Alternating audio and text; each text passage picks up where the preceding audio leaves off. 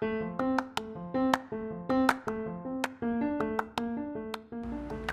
everyone, good morning. My name is Abrilino Mendoza and it is a pleasure that you are here. Well, today we are going to talk about music and how it influences our life. We are aware that nowadays music is an escape method for any situation. Since we are happy, sad, angry, and even distracted, and we listen to music to fix or pass the moment we are going through.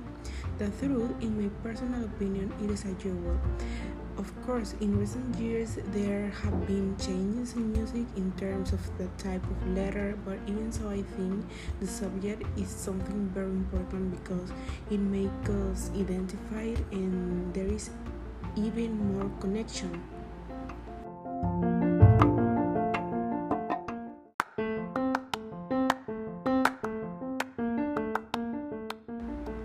In a sense, each song provokes feelings and memories, as well as an emotional state of enjoyment that fosters inner peace, as well as certain rhythms generate the desire to dance, relax, fall in love, and meditate.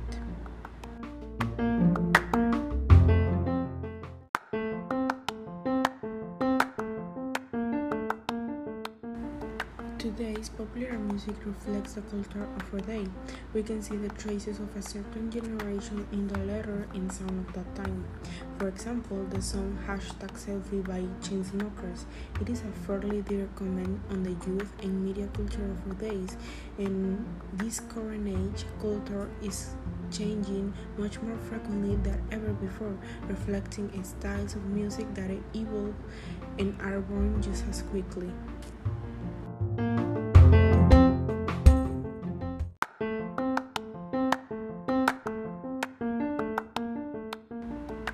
The reality is that the human being lives looking for everything that resembles him, and that is what happens with music since we seek that even situations are similar, and it is something ironic since just as it can make us happy, it can also destroy us in minutes or seconds.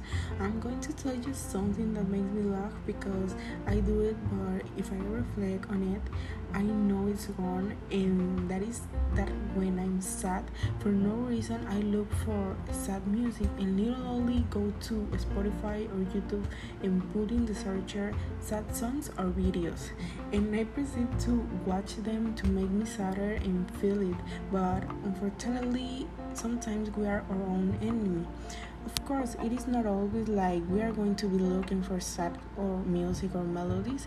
Uh, there are also those days when you don't get up in the mood to do your homework and put your playlist on random, and that song sounds that has impressive vibes and motivates you to be active and even change your mood in seconds.